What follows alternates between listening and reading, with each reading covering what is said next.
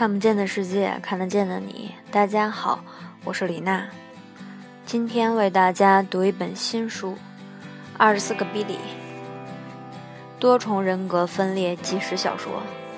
先说一下比利这个人，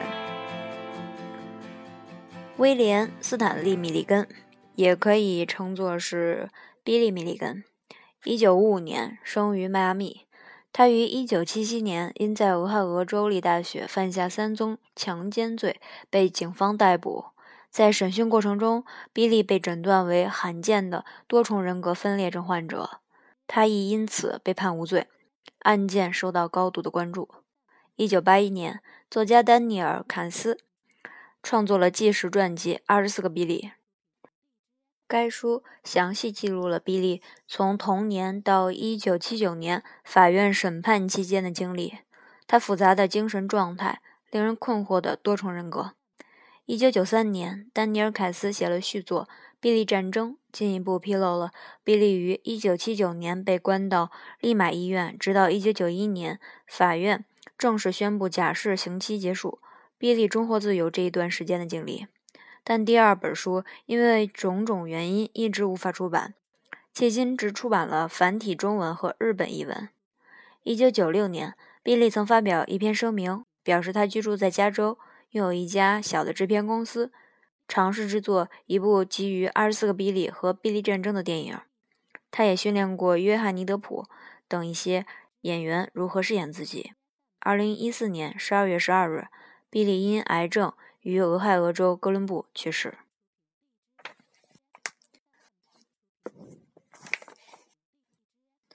第一章：一九七七年十月二十二日，俄亥俄州立大学警卫队队长约翰·克莱伯格派出许多队员守护医学院，警车和徒步的警卫队员随处可见。医学院的楼顶上也有荷枪实弹的警察在巡逻。妇女们被告知不要单独外出，上车前要特别留意附近是否有可疑的男子逗留。在八天之内，已经发生了两起年轻女子在校园附近遭持枪绑架的案件，时间均在早上七点至八点之间。第一位受害者是二十五岁的眼科医生，第二位是二十四岁的护士。他们被带到野外强奸后，又被逼去银行兑现支票，钱财被洗劫一空。报纸登出嫌犯的素描画像后，警方接到数以百计的电话，收到了各种信息，但由于不确实，并无参考价值。目前尚无有关嫌犯的线索。校园内的气氛日益紧张，学生联合会和社区代表强烈要求警方立即拘捕校园色狼。克莱伯格承受着沉重的压力，于是他将这个案子交由警官 Boxbaum 负责。他率性自我。1970年就读于州立大学时，曾因接洽校园暴乱导致校园关闭一事而与警方有所接触。完成学业后，他得到了一个加入学校警卫队的机会，但是需要他剪短头发、剃掉胡须。他剪短了头发，但是拒绝剃掉胡须。不过最后，他还是被警卫队录用了。克莱伯格和 Boxbaum 查看了嫌犯的素描画像以及两位受害人提供的线索后，均认为作案者可能是单身美国白人男性，年龄大约在二十三岁至二十七岁之间，体重一百七十五到一百八十五磅，头发棕色或者红棕色。两次作案都身着棕色运动衣、牛仔裤和白色运动鞋。第一位受害者名字叫做凯利·德莱尔，他记得嫌犯戴着手套，持左轮手枪，眼睛不由自主地飘来飘去，因此怀疑他有眼球震颤症。当时嫌疑犯先用手铐铐住他，然后将他推进车里，带到野外强奸。之后，他警告他不要向警方描述他的特征，否则会对他不利。为了表示所言不虚，他还从他的笔记本上抄下了几个人的姓名和住址。唐纳·韦斯特是第二个受害者，身材不高，但非常丰满。他说，嫌犯拿着手枪，指甲缝里面有某种油渍，但是不是油污或脏东西。嫌犯曾说他叫菲尔，满口的脏话，戴一副棕色的变色墨镜，因而看不清他的眼睛。他同时也抄下了他的亲友的名字，并且警告他，如果去报案，他或他的亲友就会遭到他兄弟们的报复。但他和警方都认为那只是虚张声势而已。两次作案手法中的一个明显差异，让两位警官颇感困惑。第一位嫌疑犯留着整齐的八字须，而第二位嫌犯的胡子虽然大概三天没刮，但并不是八字胡。Boxbomb 笑了笑：“ 我猜嫌犯在第一次作案后把八字胡剃掉了。”尼克·米勒是哥伦布市警察局性暴力犯罪特勤小组的一名警察，刚去拉斯维加斯休了两个星期的假。十月二十六日星期三下午三点才回到警察局上班。上一班执勤的格林姆警官告诉他，他刚将一名年轻的受害者送到俄亥俄州大学医院。这个案子由米勒负责，所以他向他交代了有关细节。波利·牛顿是俄亥俄州立大学的一名二十二岁的学生。当天早上八点，他在临近大学校区自己的寓所旁被绑架。当时他刚刚停好男友的一辆蓝色的汽车，突然有人将他按进车内，逼着他将车开到郊外无人处。并将他强奸，接着他又被迫将车开回哥伦布市去兑换两张支票，然后又将那个人送回大学校区。临走时，他建议他兑换另一张支票，再申请拒付，这样他就能自己留着那些现金，减少一些损失。案发时，由于米勒正在度假，所以他并不知道大学强奸案的情况，也没有看过嫌疑犯的素描画像。第一次交班时，他已经熟悉了案件的细节。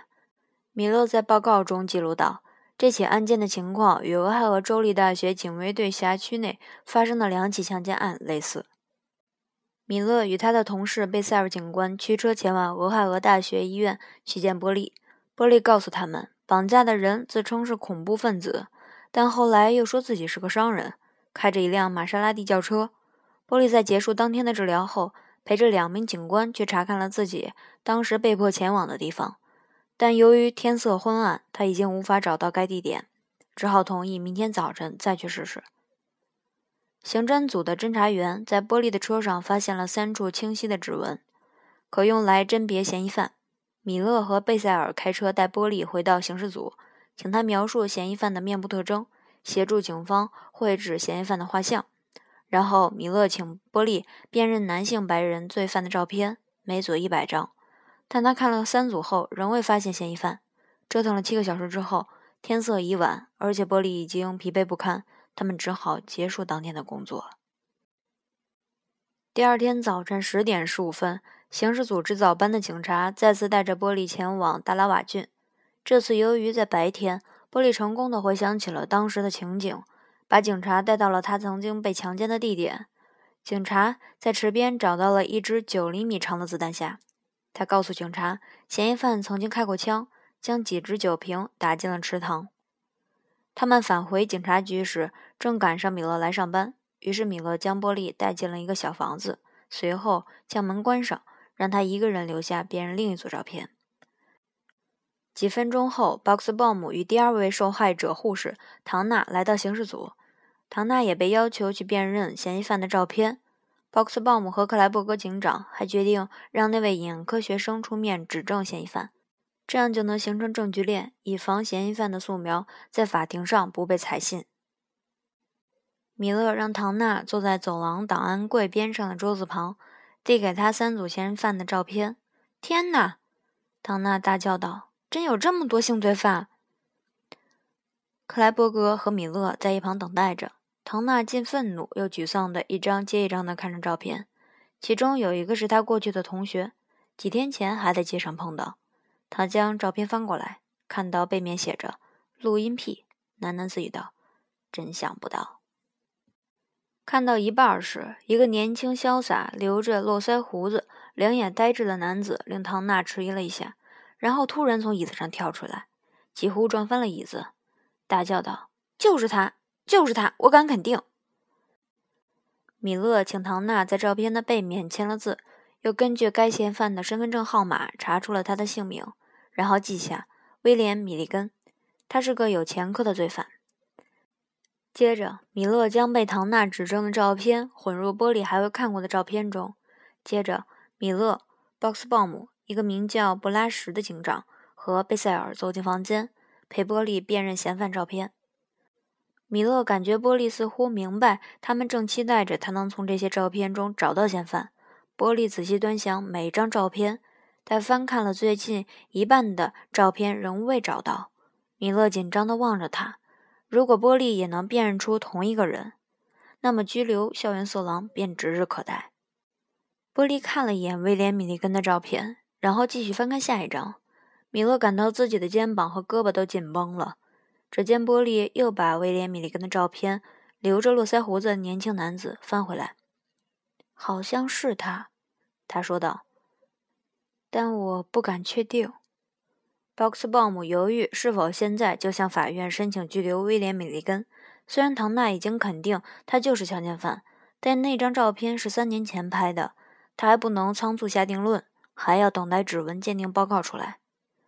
布拉什警官则拿着威廉·米利根的身份证号码，到一楼刑事鉴定组去对比从玻璃车上采集的指纹。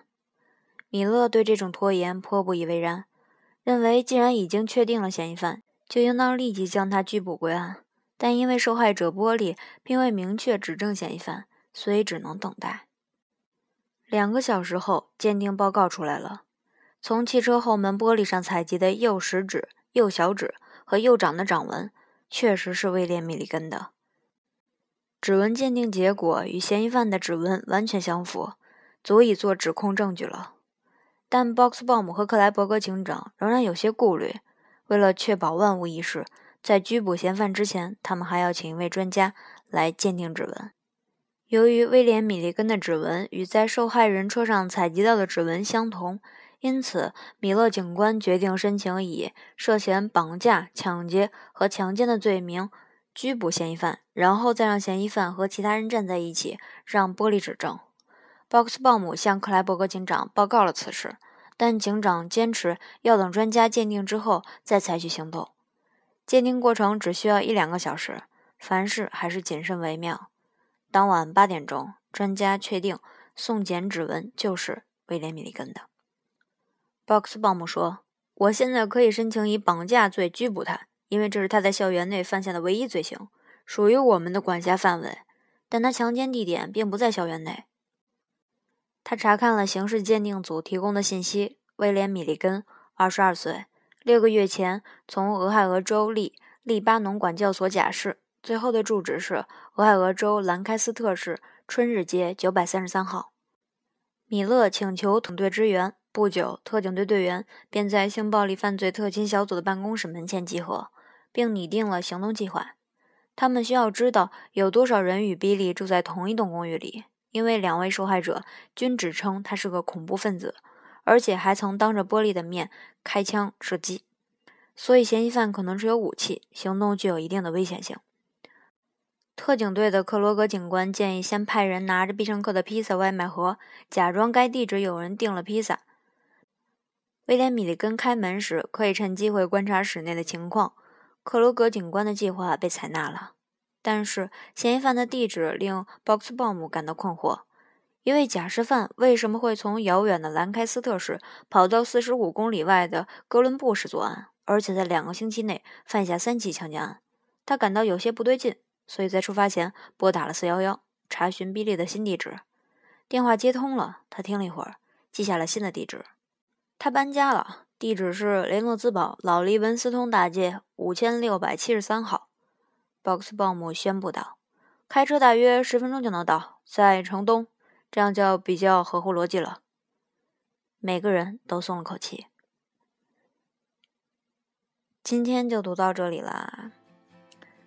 这每一篇都挺长的，所以读到哪儿看心情吧。好久没更新，然后荔枝的工作人员就各种找我，找到微信，然后问我怎么不更新。我跟他说，我最近要考试啊，五月二十一号考试，不知道能不能过呢。跟大家说过了，心理咨询师三级，如果过了的话，当然可以帮大家解决很多困扰了。还有就是三十号草莓音乐节，我第一次去，感觉像是。背叛背叛了迷笛，心情有一种有一种出轨的感觉。三十号会去一天，阵容真的挺强大的。如果有去的那一天，请来找我。我的微信号是 s i v o n a n a，欢迎大家来加我，并且找我玩，喝两杯。今天就到这儿了，拜拜。